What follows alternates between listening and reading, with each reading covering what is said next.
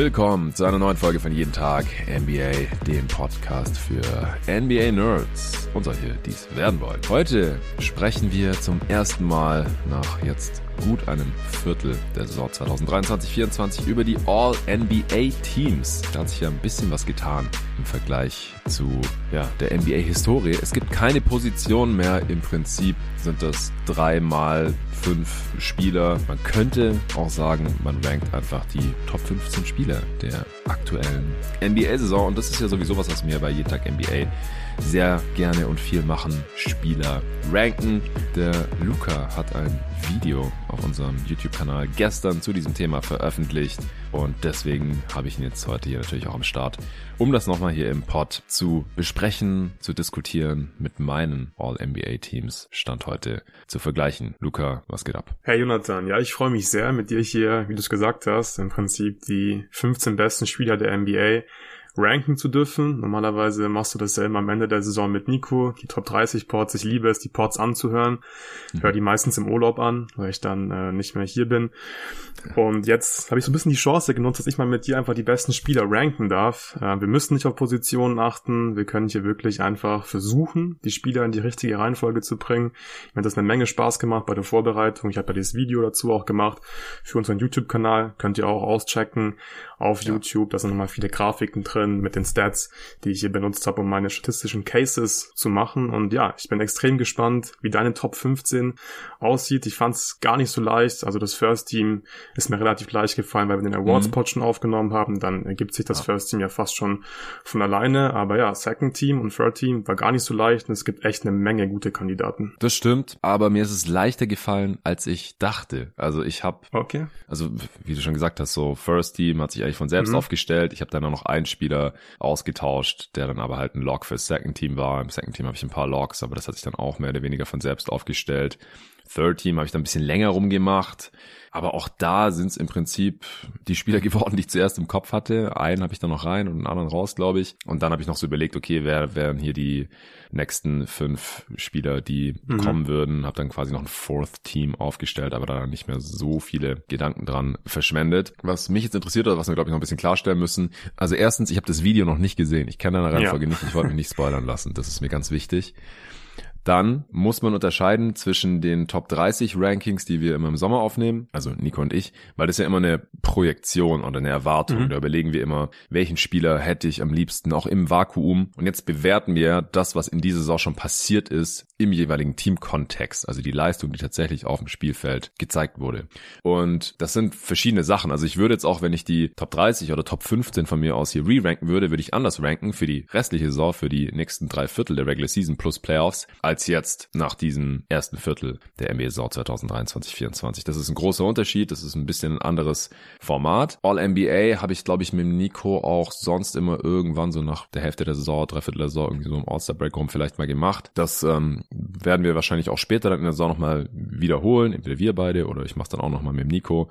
Mal sehen. Aber das ist schon jetzt eine andere Geschichte, das nicht nach Positionen zu machen. Also die Bigs, ja, die haben mir ein bisschen die Arschkarte gezogen, weil All-NBA Third Team Big, der normalerweise irgendwie rein musste, das ist normalerweise kein Top 15 Spieler der Liga gewesen, zumindest nicht bei mir. Also wie viele Bigs hast du jetzt hier heute drin? Oder sagen wir so, ähm, hat es einen Unterschied jetzt gemacht, dass es positionslos für dich war? Hat sich da irgend, sind da irgendwelche Positionsgruppen überrepräsentiert oder unterrepräsentiert? Ja, also klar, es fängt schon mal an beim First Team. Kleiner Spoiler. Ich meine, die letzten Jahre musste man sich immer entscheiden zwischen Nikola Jokic und Joel Embiid. Das ist nicht mehr ja, der okay. Fall.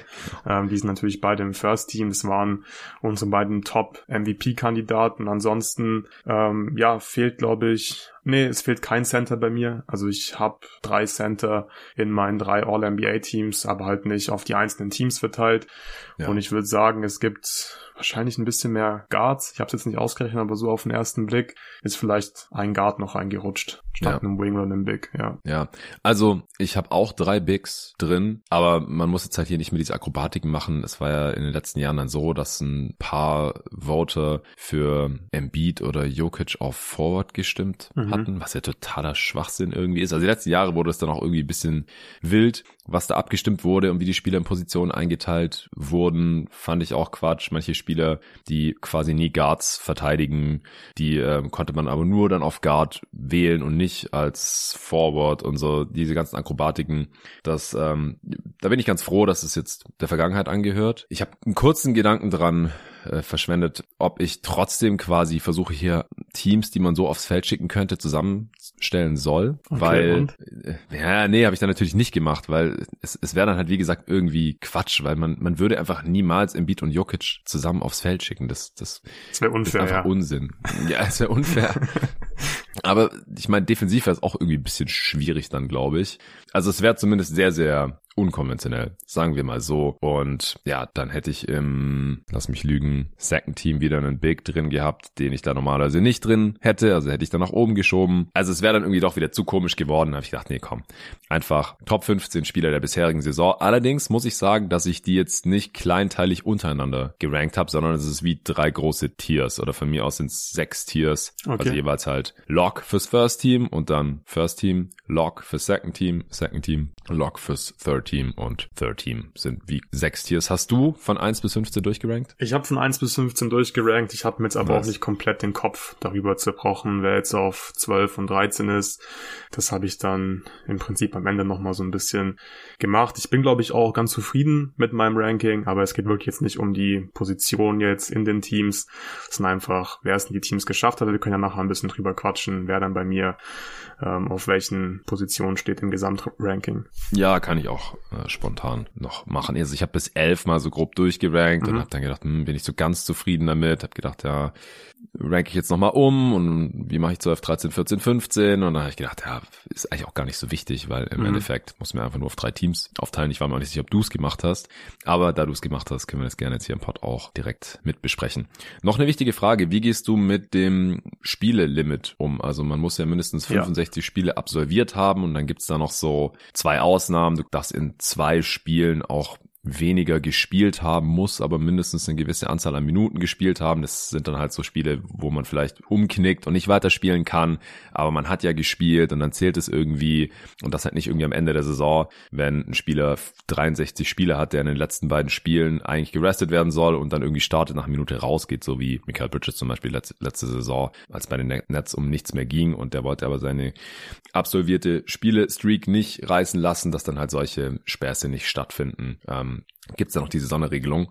Zum jetzigen Zeitpunkt ist es schwierig, dass ein Spieler schon zu viele Spiele verpasst hat und hier aber trotzdem Teil der Diskussion wäre, um es noch realistisch reinzuschaffen. Also man kann ja 17 Spiele verpassen und ja, die meisten Spieler haben ja jetzt so um die 20 Spiele gemacht und jemand, der fast die gesamte Saison bis zu diesem Zeitpunkt verpasst hätte, würden wir hier gar nicht erst besprechen. Hast du dann irgendwie so ausgerechnet, dass der Spieler jetzt schon anteilig zu viele Spiele verpasst hat? Ja, das habe ich bei jedem Spieler gemacht. Echt? Genau, ich okay. hab, ja, ich habe mir die Quote immer aufgeschrieben und die meisten Spieler haben auch über 90 Prozent der Spiele gemacht. Es gibt eigentlich nur einen Spieler, der bei mir jetzt krass unter den 79 Prozent liegt, die man am Ende der Saison äh, machen muss, damit man die 65 Spiele Marke knackt.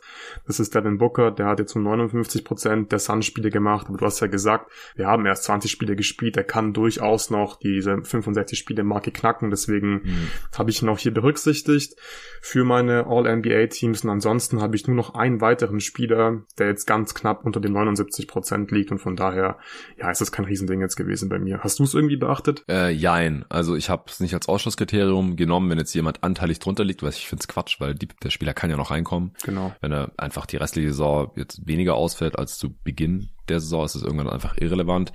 Aber ich habe es halt weil halt das schon vom Value was wegnimmt. Also insofern habe ich es halt dann beachtet. Das habe ich auch gemacht, ja. Ja, und ich glaube, ich weiß auch, wer der andere Spieler ist, der relativ wenig Spiele gemacht hat, aber hier in Betracht gezogen werden muss. Also es war für mich so ein bisschen ein Tiebreaker. Ich habe dann im Zweifel halt eher den Spieler genommen, der deutlich mehr Spiele gemacht hat, weil wir bewerten ja, was bisher gemacht wurde in dieser Saison. Und wenn man dann halt nur 13 Spiele gemacht hat und ein anderer Spieler 22 oder so, dann hat man weniger Wert abgeliefert. Alright, Hast du jetzt noch irgendwas Allgemeines oder wollen wir mit dem First Team anfangen? Nee, lass uns direkt reingehen und mit dem First Team anfangen. Ja, vorher gibt's kurz Werbung vom heutigen Sponsor. Es ist mal wieder die NBA höchst selbst. Jeden Tag NBA ist ja offizieller NBA Ambassador jetzt schon seit ein paar Saisons. Und wir dürfen jetzt zum ersten Mal für diese Saison den NBA League Pass bewerben. Und der ist richtig günstig jetzt. Für wenige Tage könnt ihr zuschlagen. Weihnachts-Sonderangebot. 50% Rabatt geht gerne über unseren Link und greift zu, falls ihr noch keinen League Pass habt. Denn all die Spiele, die wir jetzt besprechen, die könnt ihr nur sehen, wenn ihr League Pass habt. Da könnt ihr nämlich alle Spiele sehen, wann ihr wollt, auch in welchem Format ihr wollt. Ihr könnt das gesamte Spiel reinziehen, mit welchen Kommentatoren ihr wollt, auswärts oder heim oder National TV Kommentatoren. Ihr könnt euch All Possession Recap reinziehen. Das dauert so ungefähr 40 Minuten. Da sind alle Ballbesitze drin, aber es werden halt die ganzen unnötigen Pausen, Anführungsstrichen, rausgeschnitten und auch immer so dieses Ball, den Court hochdribbeln, solche Sachen und dadurch ist das Spiel dann sehr viel kompakter und man kommt sehr viel schneller durch. Man kann sich zehnminütige Condensed Versions der Spiele angucken. Da fehlen dann natürlich einige Possessions, aber man bekommt so einen ganz soliden Eindruck davon, was passiert ist in dem Game. Man kann sich ganz normalen kurzen zweiminütigen Recaps reinziehen. Man kann NBA TV angucken, 24 Stunden am Tag. Man kann sich Spiele der letzten X Saisons reinziehen. Ich hatte am Montag zehnjähriges Jubiläum mit meiner Frau. Wir haben uns vor zehn Jahren kennengelernt. Wir haben damals beide in Tübingen studiert.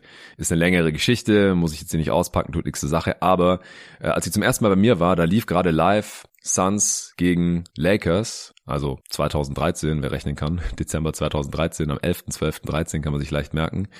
Und dieses Spiel, das kann man auch im League Pass finden. Und äh, wir haben dann Sonntagabend hier schön zusammen Abend gegessen, und sie hat das Spiel angemacht. Und ich wusste nichts davon. Ich kam nach Hause, ich war unterwegs gewesen und bei uns am Beamer im Wohnzimmer lief Lecker Suns und ich komme so um die Ecke, ich guck und sehe, hey, warum ist da Markeith Morris in der Suns-Uniform und Marcus Morris und Goran Dragic und Gerald Green und Miles Plumley und diese ganzen Suns-Legenden aus der Saison 2013, 14 und äh, habe ich sofort erkannt natürlich. Ah ja, krass, das ist das Spiel. Als wir uns damals kennengelernt haben, lief das im Hintergrund. Witzigerweise dachte sie damals, dass äh, ich das nur reingemacht habe, weil sie halt auch Basketball gespielt hat. Hat sie dann relativ schnell gemerkt, dass ich NBA nicht nur laufen lasse, um irgendwie cool zu sein, sondern weil ich das ungefähr jeden Tag, den ganzen Tag mache. Naja, das war auf jeden Fall auch noch im League Pass zu finden. Man kann sich alle alten Finals auch noch bis in die 90er zurück reinziehen, wenn man Bock hat. Aber vor allem natürlich die aktuelle NBA-Saison. Long story short. Geht über unseren Link, den findet ihr wie immer auch in der Beschreibung dieses Podcasts. Der la lautet on.nba.com slash flash sale jeden als ein Wort. Dann bekommt ihr 50% Rabatt. Die Aktion gilt nur von heute, dem 12. Dezember bis zum 18. Dezember. Dafür zahlt ihr eben nur die Hälfte. Und wenn ihr den Premium League Pass nehmt, dann zahlt ihr nur die Hälfte von der Hälfte, denn ihr könnt es euch theoretisch teilen mit einer anderen Person, denn man kann auf zwei Geräten gleichzeitig gucken. Also, das ist dann echt sehr, sehr günstig, paar Euro im Monat und das, um jedes NBA-Spiel sehen zu können. Kommen wir zu den All-NBA Teams. Wir fangen an mit dem First Team und ich gehe mal davon aus, dass du den MVP des Awards Pods der letzten Woche hier auf jeden Fall drin hast. Ja, klar. Nikola Jokic ist auf jeden Fall ein Lock im First All-NBA Team. Die Nuggets stehen gar nicht so gut da, nur auf Platz 4, also in Anführungszeichen nur auf Platz 4 in der Western Conference, aber sie hatten halt auch mit Ausfällen zu kämpfen. Vor allem Jamal Murray hat eben schon einige Spiele verpasst. Und dann ist es auch ein bisschen dünn nach der Offseason, was da so von der Bank kommt.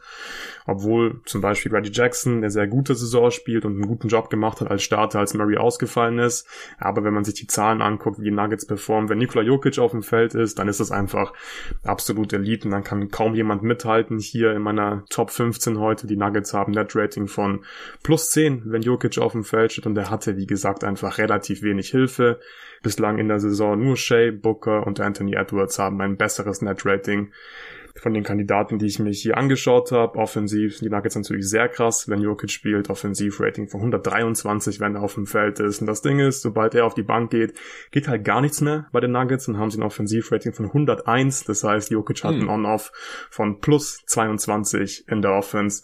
Und nur Halliburton und Booker haben generell ein besseres Offensiv-Rating als Jokic. Also ich finde, der hat immer noch einen sehr, sehr starken statistischen Case. Auf jeden Fall. Also es ist immer so ein bisschen die Frage, wie ordnet man den Team-Record ein? Und das halt die Frage so, okay, was kann der Spieler dafür, dass der Record so aussieht, wie er aussieht, im guten wie im schlechten Sinne? Also Net-Rating muss man ja auch immer ein bisschen differenzieren. Ist es das Net-Rating, also die Differenz zwischen den Punkten, die das eigene Team macht und das gegnerische Team scored, wenn der Spieler auf dem Feld ist, also der On-Wert, das Plus-Minus, wenn der Spieler auf dem Feld ist, und wenn das hoch ist, dann heißt das, dass das Team, während der Spieler auf dem Feld ist, auf einem hohen Niveau agiert. Und das ist was, was du halt möchtest.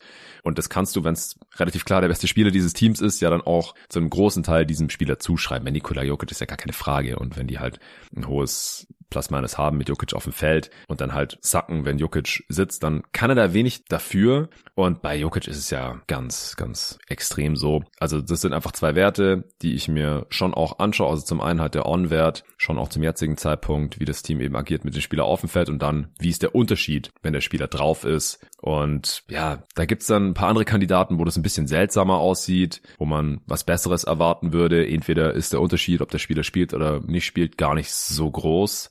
Und wenn es dann auch noch auf einem relativ niedrigen Niveau passiert, so das Team ist nicht gut, wenn der Spieler auf dem Feld ist und wenn er nicht drauf ist, dann ist es aber auch nicht schlechter, dann äh, ist das für mich kein so toller Case, was den Teamerfolg angeht. Bei Jokic ist natürlich absolut gegeben und dazu agiert er auf individuellem Niveau natürlich auch wieder extrem stark. Was ich ein bisschen witzig fand ist, ich habe ähm, auf StatHead kann man ja so eine Player Comparison anwerfen, also äh, die ganzen Werte von bis zu sechs Spielern vergleichen lassen. Da wird einem direkt angezeigt, wer da so der Beste ist in den verschiedenen Kategorien.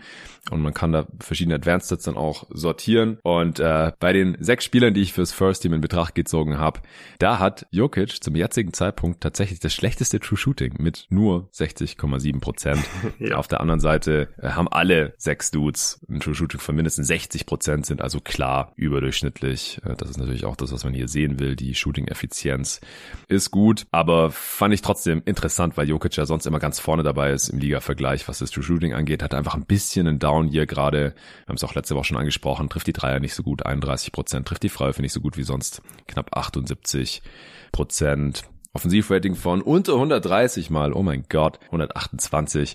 Äh, ich gehe davon aus, dass es wieder hochkommen wird und ansonsten, wie gesagt, ist auch individuell gewohnt stark.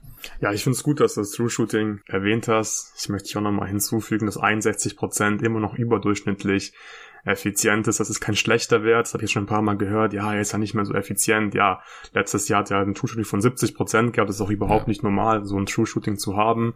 Und ich denke, das liegt auch an seiner Rolle dieses Jahr. Er hat nämlich dieses Jahr eine höhere Scoring Usage. Seth Partner ähm, hat ja so eine eigene Usage Rate, dann gibt's halt Scoring Usage, Playmaking Usage, dann wird das alles zusammengerechnet für die Total Usage mit der Turnover Usage. Und bei der Scoring mhm. Usage ist Nikola Jokic dieses Jahr ganz oben mit dabei mit 30 Prozent.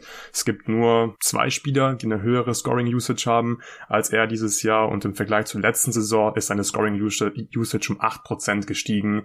Und ich denke, äh, das hat auch was damit dann zu tun, dass er einfach ja. mehr scoren muss. Und deswegen ist er nicht mehr ganz so effizient, aber wie gesagt, 61 60 Prozent ist immer noch ziemlich gut. Ja, auf jeden Fall. Okay, No-Brainer, genauso wie Joel Embiid, den wir auf Platz zwei beim MVP-Rennen hatten.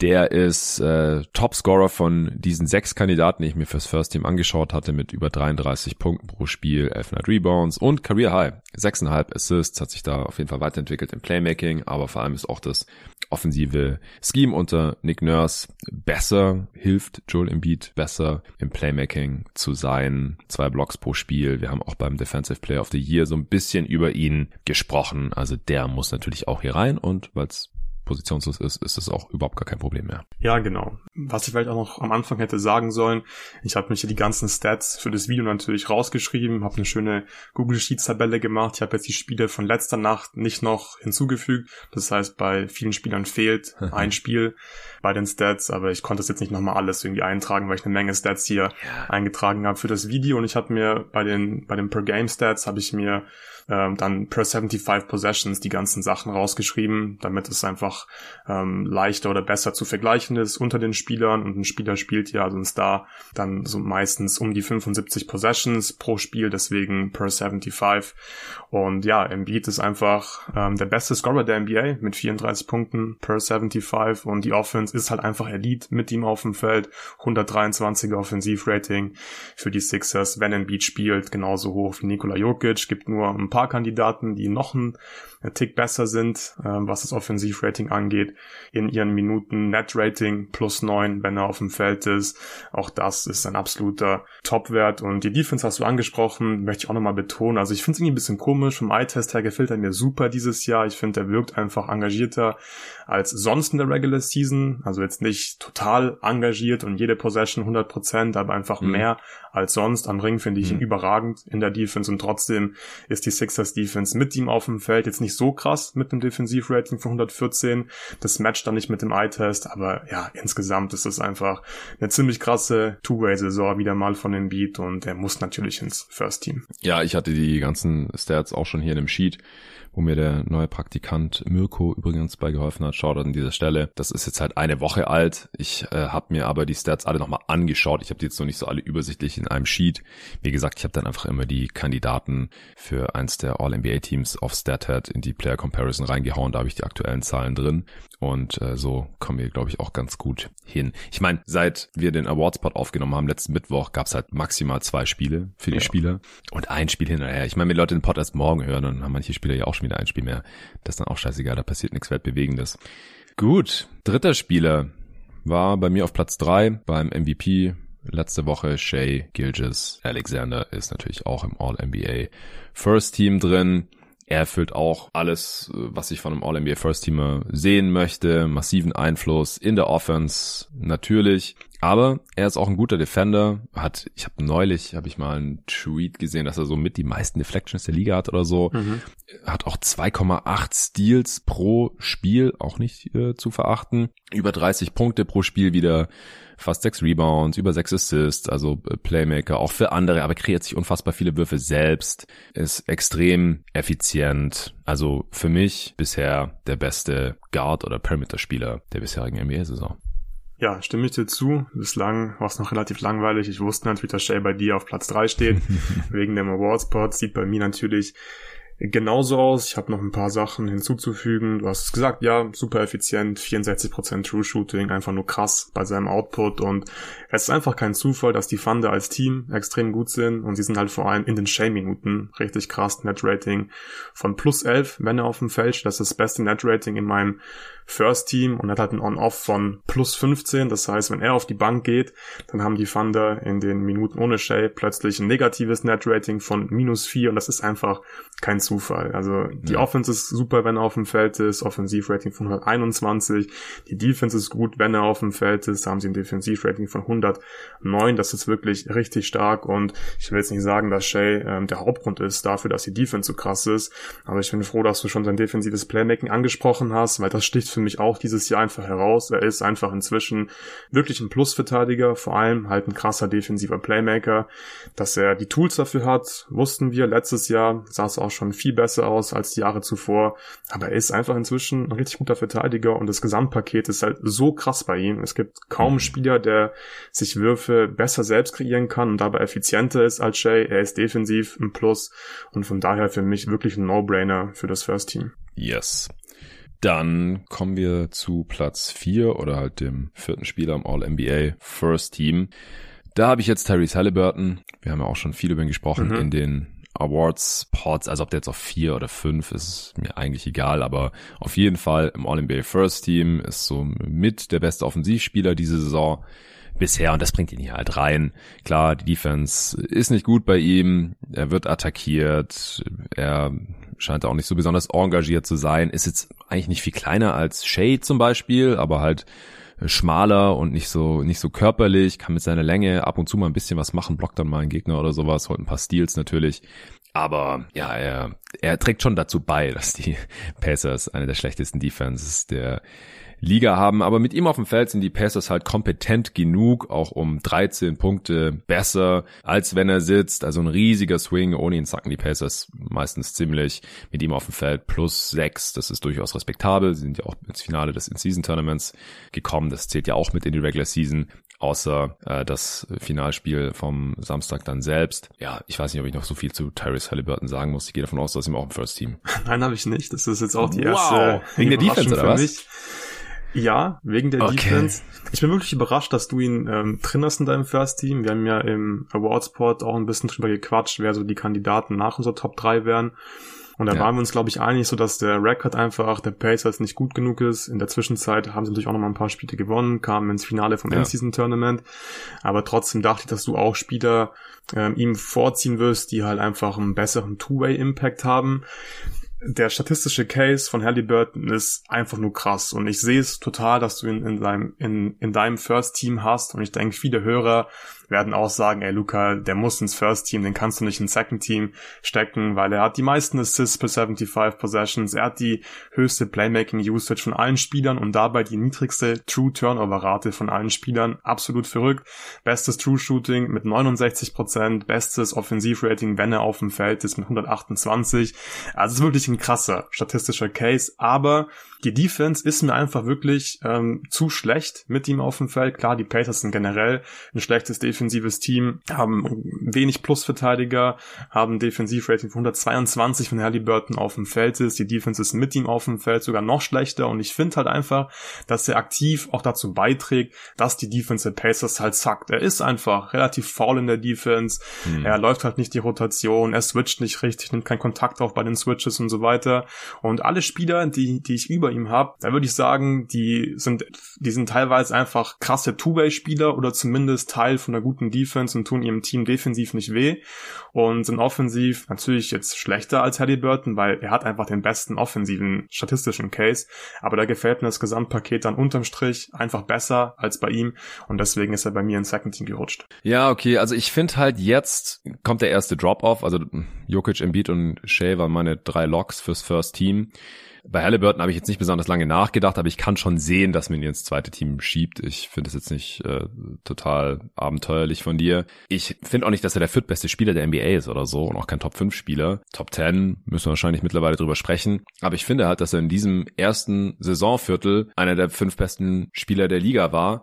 Und ich finde halt, dass bei allen anderen Kandidaten, wie gesagt, es gibt so einen Drop-Off, da kann man immer irgendwie einen Case machen, wieso die nicht ganz so gut gespielt haben oder warum ihre Teams mit ihnen auf dem Feld nicht so stark waren wie die Pacers mit Halliburton auf dem Feld. Ähm, ich glaube, ich bin gespannt. Ich bin gespannt auf deine Cases ja. für die zwei Spieler, die du Halliburton hier vorgezogen hast. Ich gehe mal davon aus, dass wir bei einem hier noch eine Überschneidung haben, äh, aber ich bin gespannt. Wen hast du denn jetzt hier statt Halliburton drin? Ja, dann versuch dich mal zu überzeugen. Ja. Ich habe Tatum drin. Du bist ja großer Tatum-Fanboy. Ich schätze mal, dass du ihn auch drin hast, oder? Nee, der nee? war Kandidat. Okay. Ich hatte okay. den zuerst drin, dann habe ja. ich mir nochmal genauer angeschaut und dann ist rausgeflogen. Das ist mein erster Lock für Second Team. Ja, okay, krass, dass du dass du Tate im Second Team hast und ich ihn im First Team. Ähm, ich fand ihn die letzten Wochen einfach nicht gut. Ja. Ich, ich, ich, fand den enttäuschend, die letzten Wochen. Er ist total abgefallen.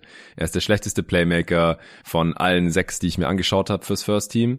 Er ist der ineffizienteste Scorer von diesen sechs Kandidaten fürs First Team. Und ja, er hatte zu Beginn der Saison einen, einen krassen On-Off-Wert. Und klar, die Celtics sind noch eines der besten Teams der Liga. Mit ihm auf dem Feld sind sie auch gut, ähm, aber nur geringfügig besser, wenn er auf dem Feld ist. Das sieht ein bisschen komisch aus. Das war jetzt auch eher so ein bisschen maximal der Tiebreaker, mhm. äh, weil er muss ja, wird ja auch so gestaggert, dass er dann mit der Bank spielt und weniger mit den Startern.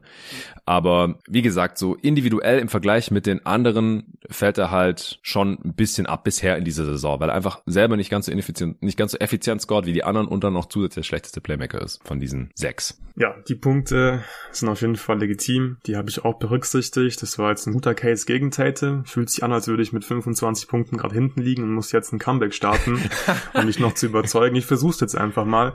Ja, bitte. Also ich finde, dass er einfach der beste Spieler beim besten Team im Osten ist, ist schon mal so ein Faktor für mich gewesen. Klar, die Celtics sind einfach insgesamt ein krasses Team, aber Tatum ist halt für mich einfach eindeutig der beste Spieler von diesem ja, Team. Ja. Und ja, dieses Playmaking, das fällt schon so ein bisschen ab bei ihm. hängt aber, glaube ich, auch ein bisschen mit der Celtics Offense zusammen, weil sie einfach so viel Creation haben. Also Passing ist natürlich schon ein Problem bei Boston, aber sie spielen halt Five Out, jeder darf mal ein bisschen was machen und äh, Tatum muss nicht, wie bei den Pacers, Halliburton, jetzt jeden Angriff ähm, den Ball in der Hand haben, entweder einen Punkt machen oder einen Assist spielen. Die Celtics, also er ist ein effizienter Scorer dieses Jahr, er macht auch 27 Punkte per 75, ist nicht ganz so krass ähm, wie jetzt Shea, Embiid und Jokic, aber halt genauso viel wie Tyrese Halliburton und sein True Shooting liegt bei 62% das ist höher als das von Nikola Jokic, genauso hoch wie das von Embiid. Also es passt schon insgesamt. In der Defense ist er einfach ein Plus. Er ist ein großer Wing, er ist ein guter Nail Defender, er ist ein guter Teamverteidiger und die On-Off-Zahlen sehen einfach ein bisschen komisch aus, weil die Celtics ähm, haben eine gute Defense, auch mit Tatum auf dem Feld, 111 Defensivrating, lässt sich auf jeden Fall sehen, aber sein On-Off liegt in der Defense bei plus 8. Das heißt, die Celtics Defense ist um 8 Punkte schlechter, wenn Tatum auf dem Feld ist. Da fragt man sich, okay, was läuft da schief? Das passt doch überhaupt nicht zum Eye-Test. Ich kann euch sagen, was da schief läuft. Die Gegner treffen ihre Dreier um 9% besser, wenn Jason Tatum auf dem Feld steht und dafür kann er einfach überhaupt nichts. Die Offense ist super mit ihm auf dem Feld, 120er Offensivrating in den Tatum-Minuten. Er hat einen On-Off von plus neun in der Offense. Das heißt, die Offense ist mit ihm auf dem Feld neun Punkte besser. Und ja, das Gesamtpaket stimmt da für mich einfach. Toller Two-Way-Spieler und die Celtics sind einfach, ja, eins der besten Teams der NBA und deswegen bevorzuge ich einfach dieses Gesamtpaket ähm, von ihm gegenüber dem von Tyrese Halliburton. Ja, also im Vakuum ich auch, gar keine Frage. Ja. Ich halte Tatum für den besseren und wertvolleren NBA-Spieler als Tyrese Halliburton, aber ich finde halt in der bisherigen Saison war Halliburton besser als Tatum, auch wenn man sich das Offensivrating anschaut. Du hast gerade das True Shooting genannt gehabt. Beim Offensivrating äh, fließen halt noch die Turnovers mit ein, mit so einem Offset für Assists und weil Tatum halt nicht so viele Assists hat und trotzdem noch relativ viele Turnovers, ist sein Offensivrating halt deutlich schlechter als von den anderen Kandidaten. Und ich sag dir ganze Zeit sechs Kandidaten und ihr wisst den sechsten noch gar nicht. Hast du Janis im First Team? Ich habe Janis nicht im First Team. Das ist der oh, erste da hast du noch in meinem Team. Drin. Ja, ich habe Okay, ich habe Janis nämlich im, im First Team und das ist mein sechster Spieler. Hast du irgendwen ins First Team gepackt, den ich gar nicht wirklich in Betracht gezogen habe? Ich bin sehr gespannt. Ähm, Tatum hat ein 117er Offensivrating und alle anderen fünf Dudes haben mindestens ein 123er Offensivrating. Das ist Janis und die anderen sind ja jenseits von Gut und Böse. Embiid mit dem 127er, Jokic 128er, äh, Shea 130er und Halliburton 139er Offensivrating. Ich finde es immer noch so krank. Das ist halt 22 Punkte besser als Tatum. Und wenn man sich das halt mal so anschaut, dann ist der Unterschied halt extrem eklatant. Also das liegt halt auch daran, dass Halliburton erstens so effizient scored. Du hast ja sein True Shooting vorhin schon genannt. 67 Prozent ist einfach nur absolut insane. Ungefähr 10 Prozent über Ligaschnitt. Und dann macht er ja so viel Assists und keine Turnovers dabei. D deswegen hat er natürlich ein Offensivrating von fast 140. Das ist absolut krank. Und ich, ich finde es einfach im Gesamtpaket bisher besser als Tatum. Deswegen Halliburton First Team, Tatum Second Team, Janis First Team. Wen hast du? Ich hatte zuerst Janis im Second übrigens mhm. und äh, Tatum im First und hab die dann getauscht. Weil Janis ist bisher offensiv auch effizienter, egal was man sich da anguckt. Er ist auch ein bisschen produktiver, 31 Punkte pro Spiel, 11 Rebounds, 5 Assists. Guter Defender, auch wenn er da jetzt nicht auf Defensive Player of the Year Niveau agiert. Ich glaube, unterm Strich ist Janis halt immer noch einfach relativ klar der bessere Spieler als Tatum und deswegen habe ich ihn dann ins First Team gepackt und Tatum ist ins Second Team gerutscht. Wieso hast du Janis nicht im First Team und wen hast du stattdessen drin? Fangen wir erstmal mit Janis an. Ich tue mich bei Janis wirklich schwer dieses Jahr, weil individuell ist er vor allem offensiv wirklich überragend und die Bucks haben auch einen ziemlich geilen Rekord im Prinzip mit 16 und 7. Sie haben halt den fünf leichtesten Spielplan gehabt, laut Dunks and Freeze und irgendwie überzeugen mich die Bucks nicht richtig, habe ich die letzten Wochen im Pod auch schon oft gesagt. Versteht mich da bitte nicht falsch, also ich sage nicht, die Bucks sacken komplett, es liegt einfach an, an meinen eigenen Erwartungen an die Bucks, da, das, also deswegen finde ich es noch ein bisschen enttäuschend, aber dafür kann Janis im Prinzip nichts, weil er ist offensiv wirklich krass, spielt die effizienteste Saison seiner Karriere mit einem True Shooting von 65 Prozent, also zumindest was ein Scoring angeht. Im True Shooting haben wir jetzt keine Assists und äh, Turnovers drin. Macht 31 mhm. Punkte per 75 äh, Possessions und die Bucks Offense ist auch richtig gut mit ihm, mit ihm auf dem Feld. Da haben sie ein Offensivrating von 121. Also da kann man wirklich nicht meckern. Er trifft über 70 Prozent seiner Würfe am Ring, ist im Prinzip nicht aufzuhalten. Und die Defense überzeugt mich bei ihm irgendwie auch nicht so richtig dieses Jahr. Also er ist natürlich immer noch ein Plus in der Defense, gar keine Frage, aber ja, gemessen an den, an den Erwartungen, die man Janis halt hat, was man von ihm kennt aus der Vergangenheit, ist das irgendwie nicht so konstant dieses Jahr. Er wirkt mhm. manchmal so ein bisschen faul in der Defense und ich glaube, es ist auch kein Zufall, dass die Bucks Defense mit ihm auf dem Feld nicht so geil ist. 116er Defensivrating in den Janis-Minuten, klar, außer ihm und Brook Lopez gibt's einfach keine Plusverteidiger in diesem Team. Die mhm. haben alle Hände voll zu tun. Aber für mich hat's nicht fürs First Team gereicht, weil ich ähm, bei Tatum dann, glaube ich, trotzdem den Two-Way-Impact irgendwie besser finde. Und also dieses Jahr bislang in den ersten 20 Spielen und die Celtics mich einfach halt komplett überzeugen als Team. Und deswegen habe ich Janis im Second Team und Jason Tatum im First Team. Ja, okay, interessant. Ich, ich kann sehen. Janis spielt halt auch einfach mehr unter Griffin als unter Bart, der da immer sehr auf seine Minuten geachtet hat. Janis jetzt 35 Minuten im Schnitt. Das hat er seit 2017, 18 nicht mehr gemacht. Ja, Tatum 37 pro Spiel. Er macht sogar noch mehr. Ja, ja, der spielt noch mehr, das ist klar. Ähm, aber Janis hat halt eine sehr kräfteraubende Spielweise, weil er immer den Ring attackiert. Der geht immer in die Zone und will über ja, alle drüber danken. Und äh, dann ist vielleicht nicht und geht auch immer in Transition und so. Das macht Tatum ja nicht die ganze Zeit. Der steht auch oft einfach nur in der Dreilinie rum und äh, guckt Jalen Brown zu oder so. Und dann hat Janis vielleicht nicht mehr ganz so die Körner für, für die Defense. Das ist nur eine Erklärung, das ist keine Entschuldigung. Natürlich wäre es toll, wenn Janis äh, die ganze Zeit auch noch auf Defensive Player of the Year Niveau agieren würde. Ganz kurz noch dazu. Also, das ist wirklich ein sehr guter Punkt von dir und versteht mich bitte nicht falsch. Tatum hat einen viel, viel leichteren Job als Janis. Also, ja. die Celtics haben so viele krasse Verteidiger, die, also Drew Holiday, Derek White, Christoph Porzingis ist ein super Rim Protector. Tatum muss nicht so viel machen. Der hat eine viel leichtere Rolle als Janis. Deswegen ist es wahrscheinlich auch ein bisschen unfair von mir, dass ich sage, ja, Janis zockt nicht auf Defensive Player of the Year Niveau, was er machen könnte. Und genau. Tatum ist ein toller Teamverteidiger. Das ist wirklich wahrscheinlich ein bisschen unfair. Und ich sehe den Case für Janis im First Team auf jeden Fall. Er ist ja auch der Spieler, den ich auf Platz 6 im Prinzip habe in dem Gesamtranking. Ja, er, er hat auch sein defensives Playmaking wieder stark verbessert im Vergleich zur letzten Saison. Unter Bart, da hat er unter ein Stil, unter einen Block pro Spiel gehabt, was total komisch ist, wenn du diesen Freak spielen siehst. Da muss da wohl ein Stil und ein Block pro Spiel drin sein. Hat er jetzt wieder äh, knapp anderthalb Steals und Blocks jeweils pro Spiel. Und ich glaube halt einfach, also genau das, was du gerade gesagt hast, dass Janis im Endeffekt trotzdem der bessere Defender ist und mehr Impact hat. Er hat einfach eine andere Aufgabe und theoretisch noch eine viel größere Aufgabe, weil er halt viel mehr Löcher stopfen muss in der Bucks Defense, die in der Celtics Defense natürlich gar nicht vorhanden sind. Die könnte Tatum sonst auch nicht stopfen. Und ja, deswegen finde ich es tatsächlich ein bisschen unfair. Es ist super knapp. Also ich hatte ja auch erst Tatum drin, Janis draußen. Da habe ich halt nochmal gesehen, Janis hat die effizienteste offensive Saison seiner Karriere, obwohl es ja im Bucks-Team bisher nicht so super rund läuft. Und deswegen ist es für mich jetzt gerade Janis, aber das kann sich natürlich auch im weiteren Verlauf der Saison noch ändern. Ich bin extrem gespannt, wen du jetzt noch im First-Team drin hast. Sag's endlich. Ja, ich habe LeBron James im ah. First Team. ich King. mach mal, ja, der King. Ich mach mal. Ist ein Lock mal den Case. für mich auch. Ja. Mhm. Ja, ich glaube, man kann sowieso einen ganz äh, schönen Case für ihn machen nach dem Gewinn des NBA Cups. Ich fange aber mal bei seinen Stats an. Also er spielt eine extrem effiziente Saison als Scorer, True Shooting von 65%, Prozent, also wirklich richtig stark beim Output her. Kann er nicht ganz mithalten mit ähm, Janis oder den Spielern im First Team wie Jokic und BJ.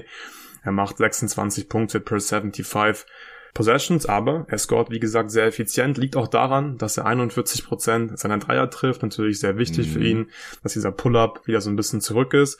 Und die Lakers sind einfach gut, wenn LeBron James spielt. Die Lakers haben Net-Rating von plus 9 in den LeBron-Minuten. Ähm, Janis zum Beispiel hat nur ein plus 6 Net-Rating, wenn er spielt. Mhm. Alle Spieler in meinem First Team haben mindestens ein Net-Rating von plus neun in ihren Minuten und LeBron hat das zweitgrößte On-Off von allen Spielern hinter Nikola Jokic plus 21. Also wenn er auf die Bank geht, dann läuft bei den Lakers gar nichts mehr. Liegt auch ein bisschen an der Rotation. Klar, LeBron geht früh raus, kommt dann wieder ähm, im ersten Viertel rein und spielt dann tendenziell gegen etwas schlechtere Lineups der Gegner. Ja, Janis aber auch. Janis auch, stimmt, ja. Deswegen zählt es im Vergleich mit Janis nicht wirklich das, das Argument.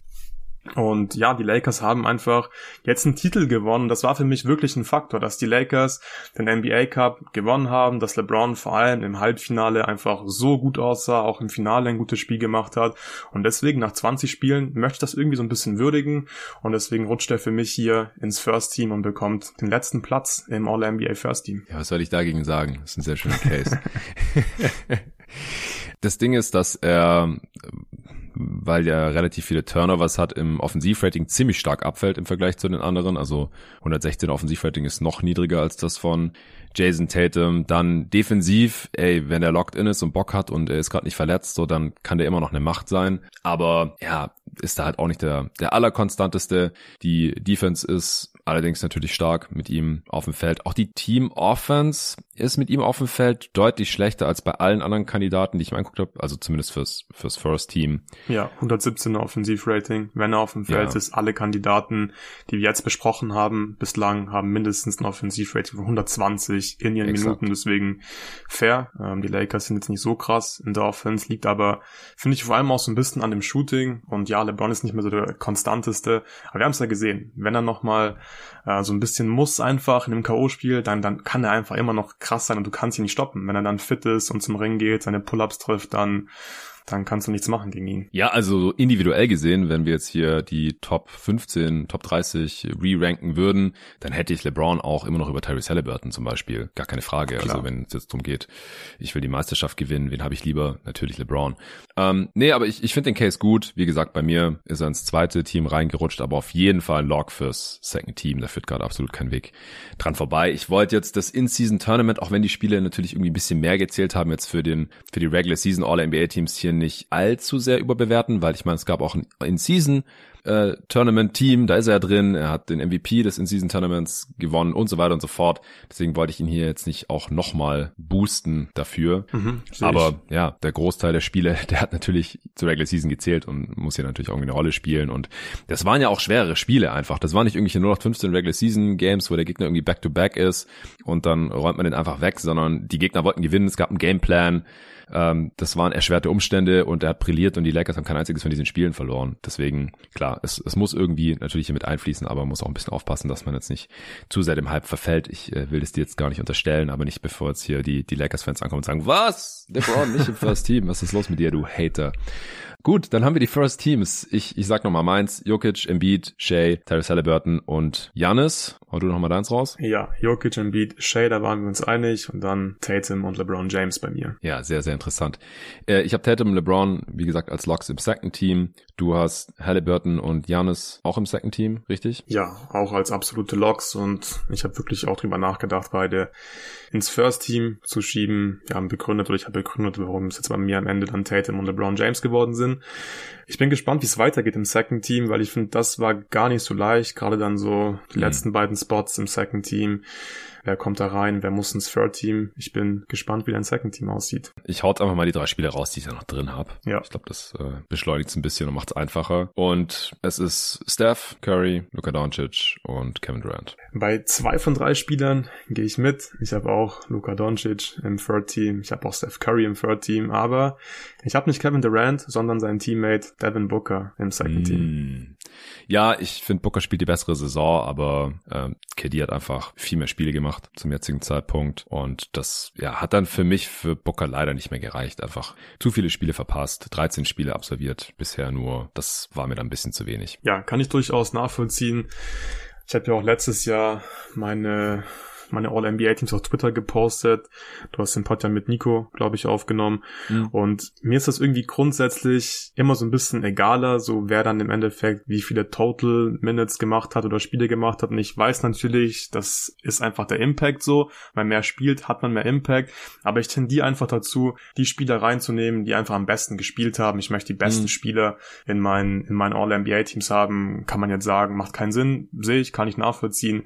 Aber ich habe es auch hier wieder so gemacht gemacht und Devin Booker, wenn er mehr Spiele gemacht hätte, dann wäre er vielleicht auch im First Team gewesen. Das wollte ich jetzt nicht machen mit 59 Prozent gespielten Spielen, aber ich fand ihn sportlich einfach so überragend bislang, wirklich eine Maschine in den Spielen, in denen er gespielt hat und deswegen hat er es auch in mein Second Team geschafft. Ich mache nochmal so ein bisschen den Case für Booker ja. und hau ein paar Zahlen raus. damit ihr wisst, von was ich da spreche. Also Net-Rating von plus 11 in den Booker-Minuten, sehr, sehr stark. Da können wirklich ganz wenig Spieler mithalten und die, die mithalten können, sind dann tendenziell auch im First-Team gelandet. Nur ein Spieler hat ein besseres Net-Rating als Devin Booker, zu dem kommen wir später noch in meinem, ah, ich, ich sag's jetzt noch nicht, machen wir einfach ja. nachher. Er ist offensiv überragend, also er war schon immer ein begnadeter Scorer und dieses Jahr sehen wir einfach Point Book, haben wir schon so einen kleinen Teaser bekommen in der, in der Postseason dieses Jahr als einfach Vollzeit, ganz klar primärer Ballhändler, kein Chris Paul mehr neben ihm und er legt halt direkt ein Career High in Assists auf, 9 Assists per 75, macht das wirklich sehr, sehr gut, kontrolliert die Offense wunderbar. Die Suns haben ein überragendes Offensivrating von 125, wenn Devin Booker auf dem Feld ist. Das ist der zweitbeste Wert unter allen Kandidaten. Nur Tyrese mhm. Halliburton hat noch ein besseres Offensivrating mit den Pacers in seinen Minuten und er hat eine der höchsten Playmaking-Usage-Rates von allen Spielern. Also macht er wirklich einfach insgesamt super viel, viel Scoring, viel Playmaking, super effizient dabei. Bei den Suns läuft's, wenn er auf dem Feld ist, vor allem offensiv. Deswegen finde ich ihn einfach überragend dieses Jahr und ähm, habe ihn deswegen hier in mein Second Team gepackt. Ja, ist, ist ein solider Case. Also der einzige Grund, wieso ich den nicht drin habe, ist, ist einfach, dass er nur 13 Spiele gemacht hat. Wie gesagt, KD hat 19, also die meisten Spiele haben einfach so um die 20, das haben wir eingangs besprochen. Es gibt nur noch einen, der da so ein bisschen abfällt, den habe ich aber auch nicht im Second Team. Nee, ich bin sehr zufrieden mit der Saison von Devin Booker. Es ist ganz klar seine beste bisher. Es erinnert mich ein bisschen an die Saison, bevor Ricky Rubio gekommen ist, Age 22 Season von Devin Booker. Da hat er auch schon 27 und 7 Assists im Schnitt gemacht fast. Jetzt sind 27 und 8 Assists, aber er ist halt noch viel besser als damals, hat natürlich auch ein viel besseres Team um sich herum, mehr Spacing, bessere Mitspieler und er ist halt auch ein viel effizienterer Scorer als damals, trifft seine Dreier um 10 Prozentpunkte besser, jetzt 43 Prozent, 92 Prozent Freiwürfe, also Book spielt eine geile Saison, aber er ist jetzt einfach schon mehrfach ausgefallen. Oberschenkel, nee, Quatsch, Wadenverletzung war es und äh, umgeknickt. Und ich hoffe, das äh, wird jetzt sich nicht so durch die Saison durchziehen. Heute Nacht soll er vielleicht Bradley Beal spielen. Hoffentlich auch Kevin Durant, der auch umgeknickt war. Und dann sehen wir zum ersten Mal die Saison alle drei zusammen auf dem Feld. Und Booker hoffentlich hat auch genug, dass er am Ende es in ein All-NBA-Team schaffen kann, denn das ist natürlich noch durchaus drin. Ich mache mal kurz den Case für für sein Teammate, für Kevin mhm. Durant, der auch eine ja absolute Career Season zockt. Gerade 31 Punkte im Schnitt, fast 7 Rebounds, 6 Assists, trifft 50 Prozent seiner Dreier. Ich würde mir wünschen, das habe ich schon ein paar Mal gesagt jetzt im Pod, dass er mehr Dreier nimmt einfach. Also von den Dudes, die ich mir jetzt angeschaut habe fürs Second Team, da nimmt er die wenigsten Dreier mit 6,2 auf 100 Possessions normiert. Also ich äh, nehme immer die 100 Possessions, Luca nimmt die 75. Liegt einfach daran, dass ich solche Sachen meistens auf Basketball Reference nachschaue. Das ist halt per 100. Äh, LeBron nimmt 8 Dreier auf 100 Possessions, also schon deutlich mehr an alle anderen, die ich mir noch angeguckt hatte. Doncic, Curry und dann waren hier auch noch der Tatum und Janis natürlich mit drin. Janis äh, fällt jetzt hier natürlich raus, denn fast keine Dreier zum Glück. Aber Tatum nimmt 11 auf 100 Possessions. Doncic drei, über 13 und Curry fast 17. und da fällt halt KD mit seinen sechs Dreiern auf 100 Possessions extrem ab, auch wenn er sie mit 50 Prozent trifft und er ist natürlich extrem effizient, insgesamt 122er Offensivrating. Aber gerade auch im Vergleich mit Booker sieht man einfach, wenn Booker der alleinige Star auf dem Feld ist, der löst die Offense einfach viel besser als KD, der oft zu schnell gestresst ist, wenn er dann gedoubled wird oder wenn er ständig zwei Defender sieht. Er kann die einfachen Reads machen und Pässe spielen, aber Booker ist der deutlich bessere Playmaker und ja, fällt eben im Scoring auch nur geringfügig ab. Defensiv ist äh, Durant gut, aber nicht auf dem Niveau, wie er letzte Saison bei den Nets verteidigt hat. Dafür er einfach ein bisschen zu inkonstant. Vielleicht ist dafür seine offensive Rolle bisher in dieser Saison einfach zu groß.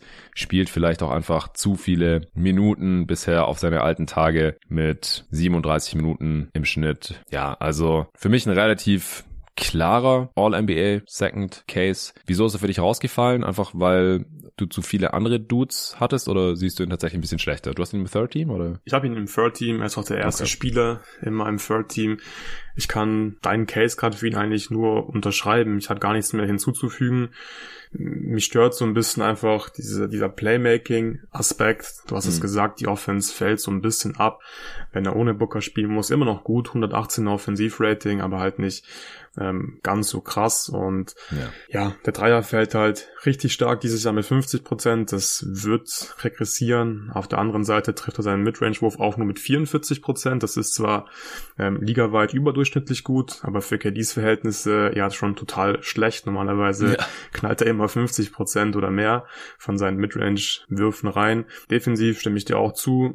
Finde ich ihn sehr ordentlich immer noch dieses Jahr, aber halt nicht ganz so krass wie letztes Jahr bei den Nets. Da bin ich ja komplett drauf abgegangen, als KD da so gut verteidigt hat in Brooklyn und hätte ihn auch in meinem MVP Ranking dann relativ weit oben gehabt. Du hattest immer auf eins. Ja, ich, kann sein, ja, kann sein. War mir gerade nicht mehr sicher, aber ich habe wirklich schwer angetan von seiner Saison bei den Nets. Ja, immer noch eine krasse Saison. Ich sehe es total, dass du in dem Second Team hast. Ich habe halt noch Steph Curry und Luka Doncic drin. Ja, ich auch. Bei mir ist der Booker raus. Genau. Also das ist im Prinzip der große Stimmt, Unterschied ja. hier bei uns, ähm, abgesehen von dem, was sich eben aus unseren First Teams ergibt. Ja, äh, wieso, müssen wir vielleicht erklären, wieso ist Doncic nicht im First Team? Ja, ich glaube, man kann einfach keinen statistischen Case machen für ihn im First Team. Die, die Mavs gewinnen die Doncic-Minuten auf 100 Possessions hochgerechnet nur mit drei Punkten. Das ist äh, der schlechteste Wert unter den Spielern, die ich jetzt auf den ersten sieben Plätzen habe, auch mit Abstand. Deswegen, es geht im Prinzip nicht. Die Offense ist mit ihm auf dem Feld gut, 119 Offensivrating, aber halt nicht ganz so krass wie die Pacers Offense mit Halliburton beispielsweise auf dem Feld oder die Nuggets mit Jokic, die Sixers mit dem Beat. Deswegen fällt es mir da einfach ein bisschen schwer, diesen Case für ihn zu machen. Aber der Output von ihm, der offensive Output, der ist absolut verrückt. Und bei, bei ihm ist man ja schon daran gewöhnt, dass er einfach ja solche krassen Zahlen auflegt. 32 Punkte und 9 Assists plus 75 Possessions. Er trifft den Dreier so gut wie noch nie in seiner Karriere mit 38 Prozent. Wird auch zu wenig drüber gesprochen, weil wenn der Typ wirklich halt den Dreier jetzt noch ein bisschen besser reinhaut, dann dann kannst du wirklich gar nichts mehr machen. Du kannst ja so schon eigentlich nichts gegen ihn machen, aber dann ist er halt gar nicht mehr zu stoppen, wenn dieser Wurf so krass fällt. Ähm, es im Prinzip einfach so ein bisschen die Mavs als Team nicht gut genug. Ich glaube, es liegt auch nicht an Doncic. Ich kann es mir nicht ganz erklären, warum sie in den, in den Doncic-Minuten nicht besser sind, warum die Offense nicht besser ist in den Minuten, in denen er spielt. Aber die Stats sind auf jeden Fall da und er gehört für mich äh, zumindest mal ins Second Team. Ich kann es leider auch nicht ganz als Fluky abtun, dass sie mit Doncic auf dem Feld jetzt nicht komplett rasieren, weil sich das ja leider so ein bisschen durch seine Karriere durchzieht. Ja. Normalerweise sind sie aber halt defensiv eher schlechter und offensiv genau. besser. Dieses Jahr ist es andersrum. Und äh, ja, ich gehe davon aus, dass sich das vielleicht noch dreht oder irgendwie angleicht, aber unterm Strich muss man einfach festhalten, die Mavs sind mit Doncic auf dem Feld nicht annähernd so gut wie die All-NBA First Teamer, die wir heute hier haben. Das ist einfach so. Ja. Er kann sie nicht auf dieses Level hieven. Ich finde aber, dass das Spielermaterial jetzt gar nicht so viel schlechter ist als das der Pacers oder vielleicht sogar der Thunder oder die Suns, äh, zumindest solange Bradley Beal jetzt noch nicht da ist oder so, das sind ja alles keine geilen Teams, das sind keine Superteams, und auch die Lakers, der Supporting Cast ist jetzt auch nicht gerade perfekt, vor allem offensiv. Und trotzdem äh, kriegen das diese Spieler halt besser hin, dass die Teams mit ihnen besser agieren, entweder weil sie offensiv brutal sind und viel besser als die Mavs mit, Mon mit Doncic oder weil sie defensiv halt deutlich besser sind, weil es da halt Impact-Spieler sind, was Luka Doncic halt auch nicht ist. Ich kann es auch nicht so ganz greifen. Äh, es gab jetzt neulich auch diesen unrühmlichen Twitter-Thread, der natürlich äh, sehr stark vereinfachend war und viele Sachen missachtet hat.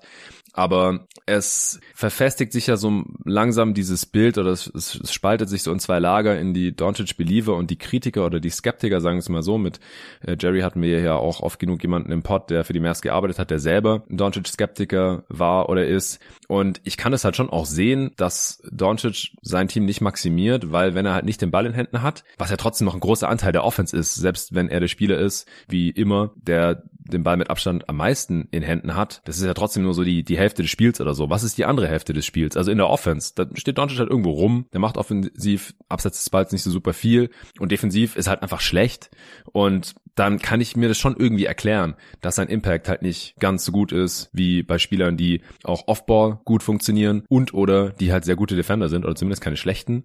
Also Doncic auf individueller Ebene sehr, sehr krass. Seine Tragquote ist leider ein bisschen eingebrochen. Das letzte Mal, als ich mhm. über ihn gesprochen habe, hat er über 40 Prozent noch gehabt, glaube 42 oder so.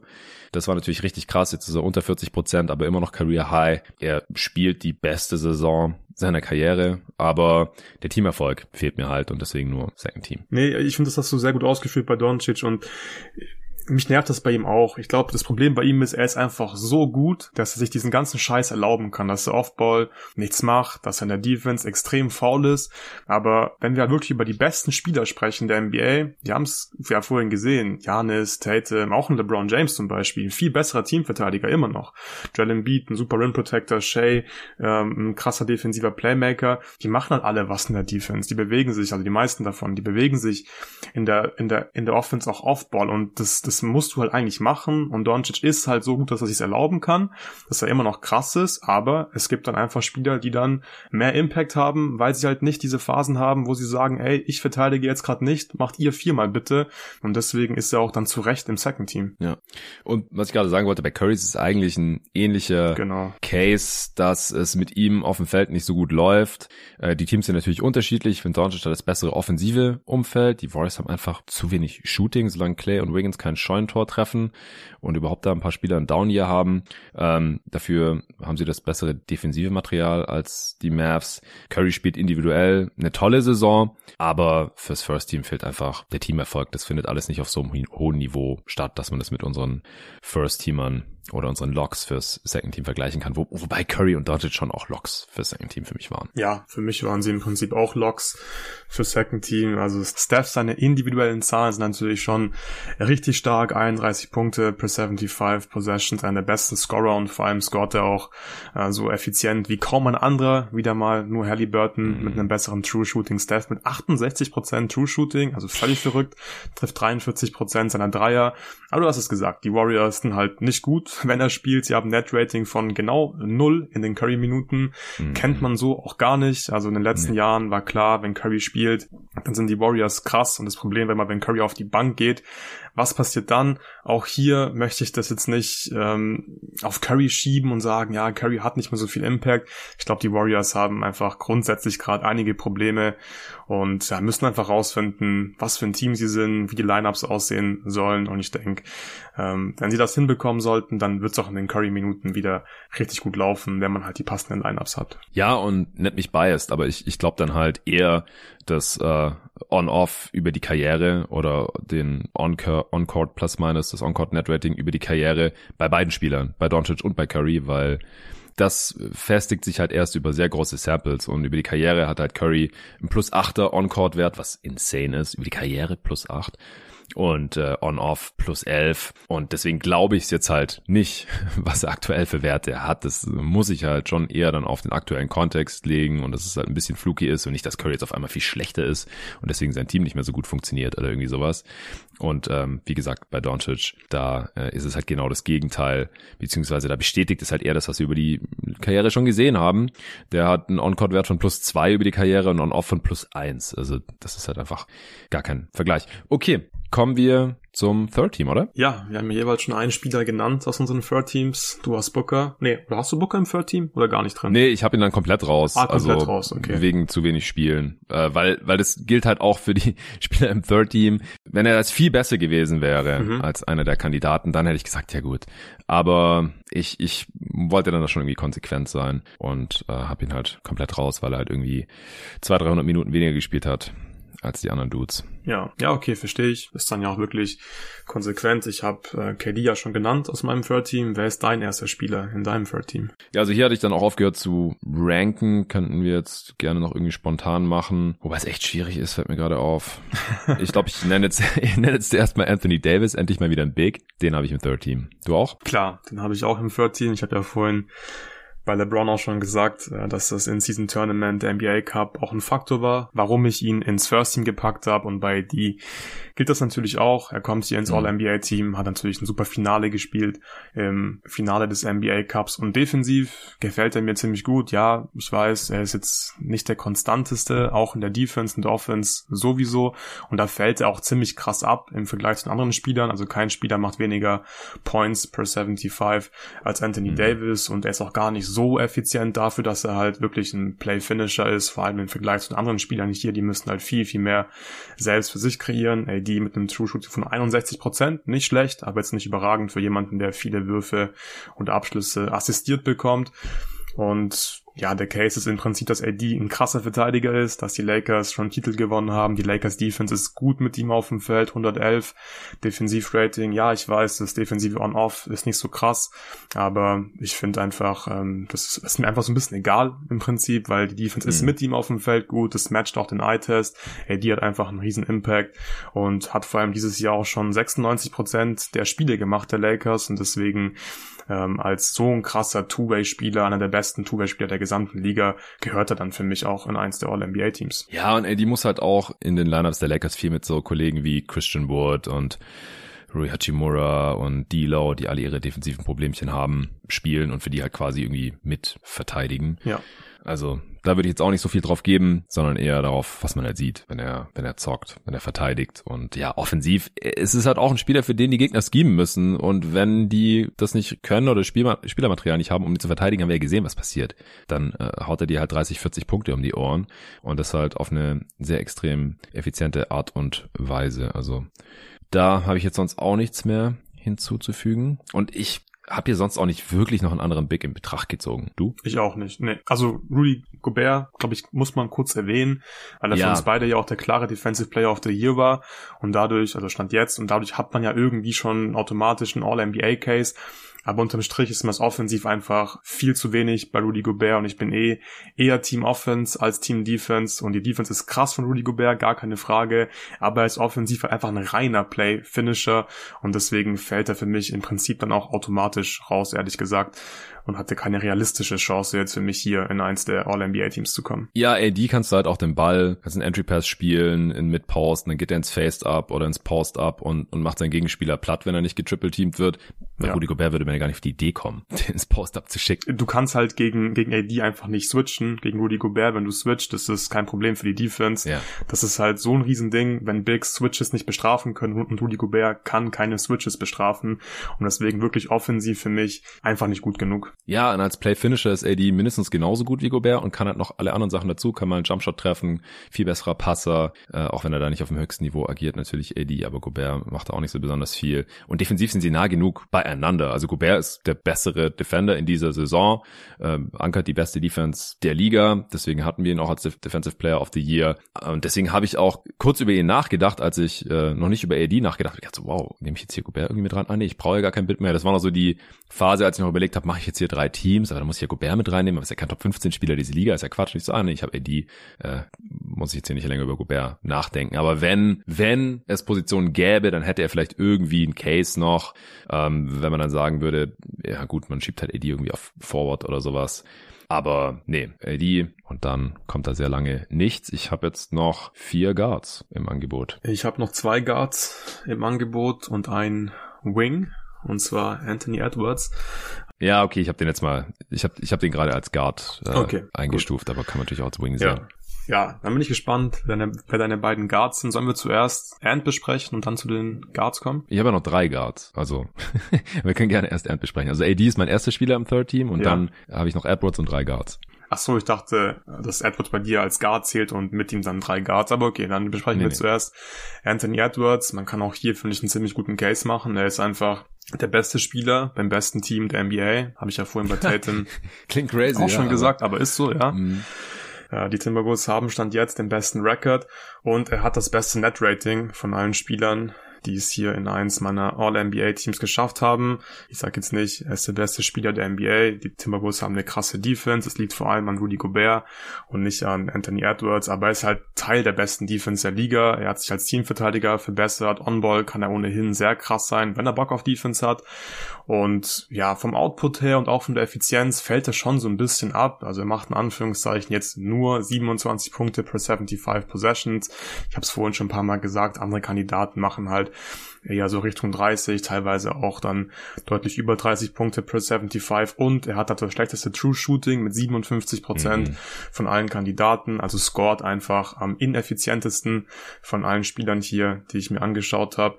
Aber es reicht trotzdem für mich fürs Third Team, weil die Timberwolves Offense ist mit ihm auf dem Feld auch nicht übel. 118er Offensivrating ist nicht schlecht, vor allem wenn man bedenkt, dass das, dass das Umfeld in Minnesota, das offensive Umfeld immer noch nicht perfekt ist. Die spielen eine gute Saison.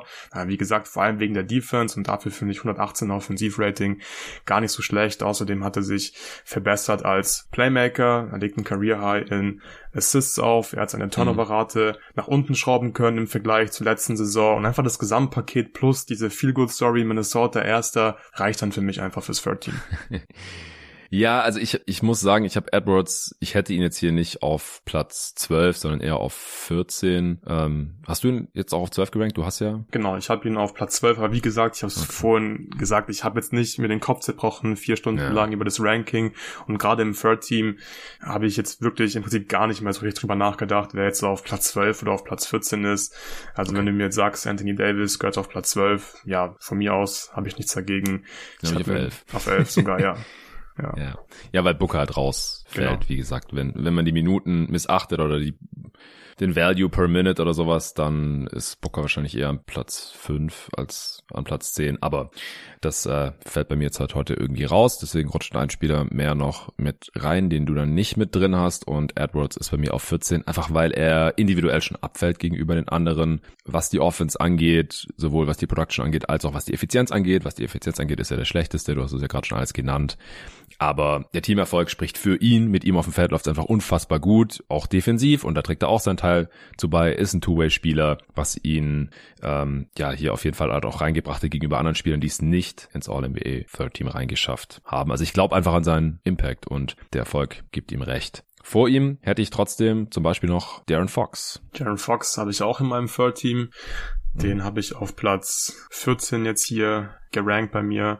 Willst du mal den Case machen für Fox? Ja, klar kann ich machen. Also bei ihm ist es auch relativ knapp mit den gespielten Spielen. Er hat halt 16 und das ist dann halt jetzt mein, mein Cut-Off gewesen. Aber er macht über 30 Punkte pro Spiel. Die Kings funktionieren viel besser, wenn Darren Fox da ist. Also ganz klar der wichtigste Spieler dieses Teams auch. Äh, knapp 5 Rebounds, fast 7 Assists. Ich finde ihn auch defensiv besser als einen anderen Spieler, den ich noch hier im Third Team drin habe, aber dann hinter ihm ranken würde, beziehungsweise zwei. Ich habe ja noch zwei Guards, die aber beide schlechtere Defender sind, die offensiv ungefähr auf demselben Niveau sind wie Darren Fox. Fox ist jetzt auch nicht super effizient, was das True Shooting angeht, aber 58,5 Prozent ist schon nochmal deutlich effizienter als Anthony Edwards mit seinen 57.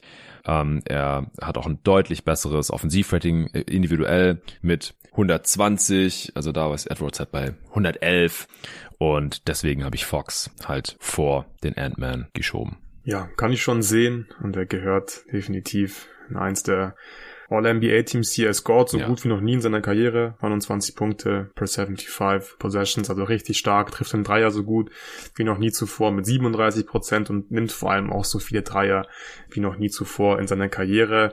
Das gefällt mir richtig gut. Die Kings Offense ist generell nicht mehr ganz so krass wie letztes Jahr. Ich glaube, das kommt noch und auch mit Fox mhm. hat man zwar ein gutes Offensivrating von 119, aber da geht noch ein bisschen mehr.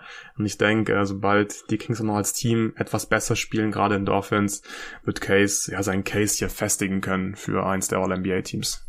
Ja, dann habe ich noch ebenfalls vor dem Ant-Man gerankt. Dein Favorite, Tyrese Maxey auf 13. Ja, ich hatte so ein bisschen Angst, dass ich so einen Homer-Pick mache und hatte ihn erst nicht in meinen All-NBA-Teams. Am Ende habe ich aber gemerkt, so, ey, ich muss mir gar nicht so viele Sorgen machen. Der Case ist gut.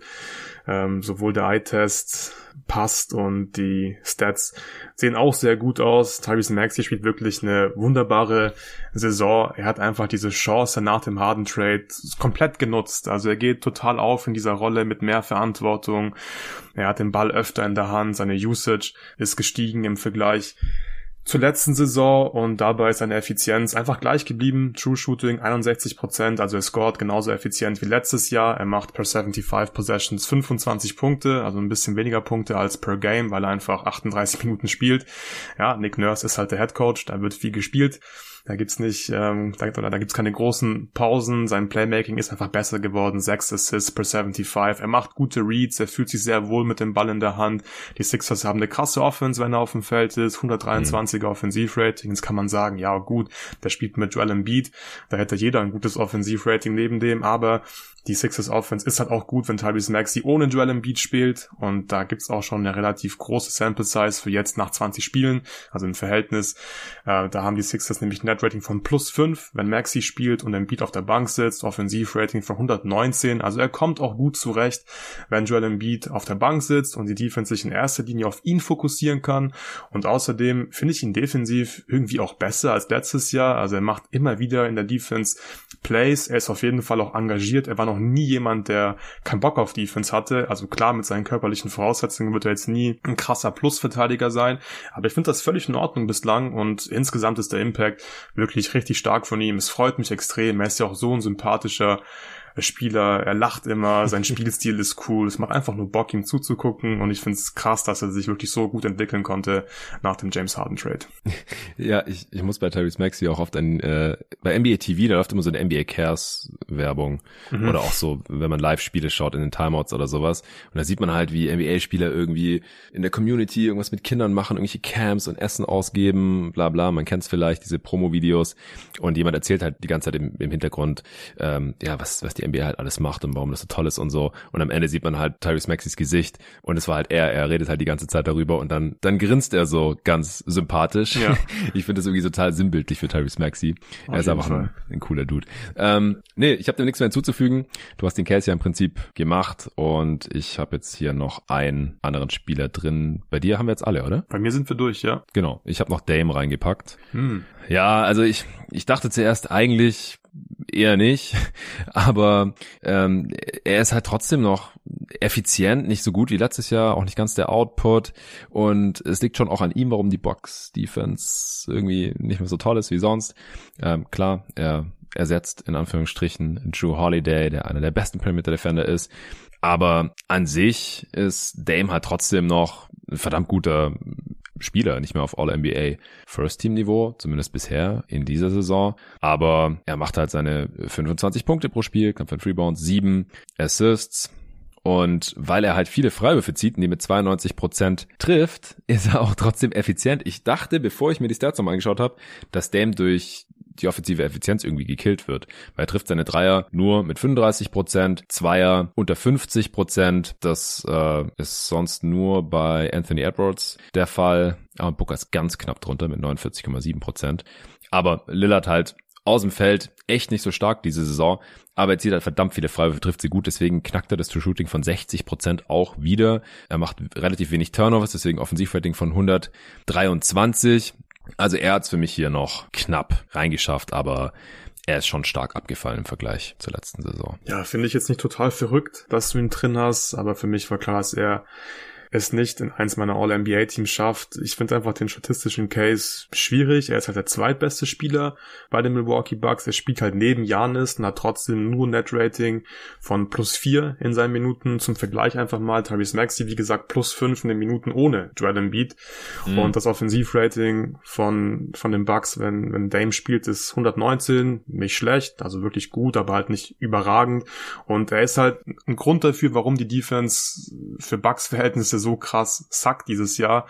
Und das gefällt mir einfach gar nicht. Und ich finde, deswegen haben andere Spiele einfach einen besseren Case, weil der offensive Output irgendwie vergleichbar ist und sie ihrem Team defensiv halt nicht so krass wehtun und tendenziell auch schlechtere Mitspieler haben oder halt noch höher auf dem Scouting Report stehen, weil sie halt nicht neben Janis spielen. Ja, fuck it, ich pack Booker rein. ja, so ist richtig. Musst du ja auch machen als Suns-Fan. Ja, ja, eigentlich schon, oder? Ja, okay. Ciao, Dame, du bist gerade ins All-NBA-Team gerutscht, das nicht existiert. Äh, ich hau noch kurz raus, wirklich nur Name-Drop, wen ich da jetzt noch drin hätte. Kawhi, Donovan Mitchell, Jalen Brunson und Jimmy Butler waren so die Dudes, die ich mir noch angeguckt habe. Ich habe kein viertes Team gemacht, aber ich kann mal noch die Spieler raushauen, die ich mir auch etwas genauer angeschaut habe. Jimmy Butler wird immer komisch sein, wenn Jimmy dann in ein paar Monaten in den Finals spielt und in keinem der All-NBA-Teams ist. Aber ja. er cruist halt wieder so ein bisschen leider. Ja, PG habe ja, PG hab ich mir angeguckt. Rudy haben wir vorhin schon kurz äh, besprochen. Dame, Donovan Mitchell, Kawhi, Bam Adebayo, Trey Young und Porzingis habe ich auch noch hier ja. aufgenommen in meine Liste. Aber klar, für ihn reicht's bei weitem nicht. Ja, Trey und Paul George habe ich mir auch noch angeschaut. Die haben es dann aber nicht in mein viertes Team geschafft. Die wären dann wahrscheinlich in dem fünften, genauso wie Bam, Porzingis, die ich mir nicht angeguckt habe, weil die, ohne es geprüft zu haben, aber so gefühlt auch schon zu viel verletzt waren, weil die jetzt in letzter Zeit viel gefehlt haben. Aber ja, kann gut sein, dass die sonst auch einen guten Case hätten fürs Fourth Team, was aber, wie gesagt, irrelevant ist. Ah ja, genau, und Gobert wäre dann wohl auch im, im Fifth Team wahrscheinlich. Oder vielleicht auch im Fourth Team. Nächstes Mal Irgendwie machen wir so. einfach fünf Teams dann. Hätte ich auf jeden Fall Ja, ja, drauf. genau, irgendwann. Ja, ey, entweder wir machen fünf Teams oder wir machen die Top 30 in der Review oder irgendwie sowas. Mm, äh, ja, für wirklich Bock drauf, ja. Ja, ja, auf jeden Fall. Wenn wir dann auch ein bisschen größere Sample Size haben und ja, einfach die Spieler auch noch mehr gesehen haben als zum jetzigen Zeitpunkt. War geil, Mann. Checkt auf jeden Fall Lukas Video aus, dann äh, habt ihr noch mal eine, wie lang war das, 13 Minuten oder so Erklärung? 15 Minuten sogar, ja. 15 sogar. Genau, ja. wenn ihr meine Text nochmal hören möchtet, ein paar Grafiken sehen möchtet, da war ich sehr zufrieden mit, mit meinen Photoshop-Skills, dass ich da so ein paar schöne Grafiken erstellen konnte. Ja, würde mich echt freuen, wenn ihr es auscheckt, ein bisschen supportet auf YouTube. Den Link ja. packen wir wieder unten in die Podcast-Beschreibung. Ja, genau. Es wäre geil, wenn ihr uns da ein bisschen pushen könntet. Gebt Luca ein paar Klicks und folgt ihm jeden Tag NBA YouTube-Kanal und äh, wie heißt das? Klickt auf die Glocke, lasst einen netten Kommentar da. Ihr, der Kommentar muss auch nicht unbedingt nett sein. Wenn ihr das Video nicht gut fandet, dann gerne konstruktive Kritik. Auch sehr dankbar immer für solche Sachen. Und wie gesagt, wenn ihr League Pass noch nicht habt, schlagt jetzt zu. Halber Preis. Nur bis zum 18. Dezember über den Link on.nba.com slash flash sale jeden. Ich hau den in die Beschreibung dieses Pods. Da muss ich den jetzt nicht buchstaben buchstabieren, dann könnt ihr all diese Spieler in Action sehen, wann ihr wollt und so viel ihr wollt. Ihr könnt die ganzen alten Spiele nachholen. Ihr könnt es euch teilen, wenn ihr den Premium League Pass nehmt mit einem Kumpel oder ihr könnt auf zwei Geräten gleichzeitig schauen, wenn ihr euch nicht entscheiden könnt. Wen will ich sehen? Welches Spiel will ich sehen? Auf zwei Bildschirmen gleichzeitig. Gibt Leute, die das machen. Ich, ich könnte sowas nicht. Vielen Dank fürs Zuhören. Danke an die NBA fürs Sponsern dieser Folge. Die nächste Folge, da geht es um Trade-Kandidaten zusammen mit dem Sven Scherer, erscheint am Donnerstag. Dann äh, werden Luca und ich diese Woche noch ein Eastern Conference Power Ranking Update aufnehmen, exklusiv für Supporter. Wir werden mit dem Tobi zusammen am Wochenende die erste Wemby Watch aufnehmen. Das ist ein Format, wo wir uns Victor Wembanyama einmal im Monat genauer anschauen und wir müssen über die Spurs reden. Also 17 Niederlagen in Folge, Franchise-Negativrekord. Es ist noch schlechter als letzte Saison, obwohl gerade eigentlich kaum Spieler verletzt sind und so. Also wir müssen auf jeden Fall drüber sprechen. Wir werden es machen. Am Wochenende kommt der Pod, auch für Supporter. Dann äh, schauen Torben und du euch äh, Celtics Magic an. Ihr kommentiert es live auf Playback TV slash jeden Tag am Sonntagabend, 21 Uhr, beste deutsche Sendezeit, die Wagner-Brüder gegen die Celtics. Habe ich zwar neulich schon mit David kommentiert, am Tag nach Thanksgiving, aber jetzt haben die halt schon wieder ein frühes Spiel. Und sind einfach zwei sehr interessante Teams da oben in der Spitze der Eastern Conference aktuell. Und dieses Mal kommentiert dafür ihr beiden, könnt ihr eure Tags rausfallen und nehmt danach natürlich eine Analyse auf zu diesen beiden Teams, auch exklusiv für Support. Also wenn ihr alle, alle diese Folgen, diese Analysen hören wollt, die diese Woche noch kommen und die täglichen News-Updates jeden Vormittag von Montag bis Freitag und Dienstag bis Freitag eben auch exklusiv für unsere Supporter auf steadyhq.com slash jeden Tag. NBA, Link zu Playback, zu Steady, zum League Pass Angebot und zu allem, was ihr sonst so gebrauchen könntet, findet ihr in der Beschreibung dieses Podcasts. Bis zum nächsten Mal.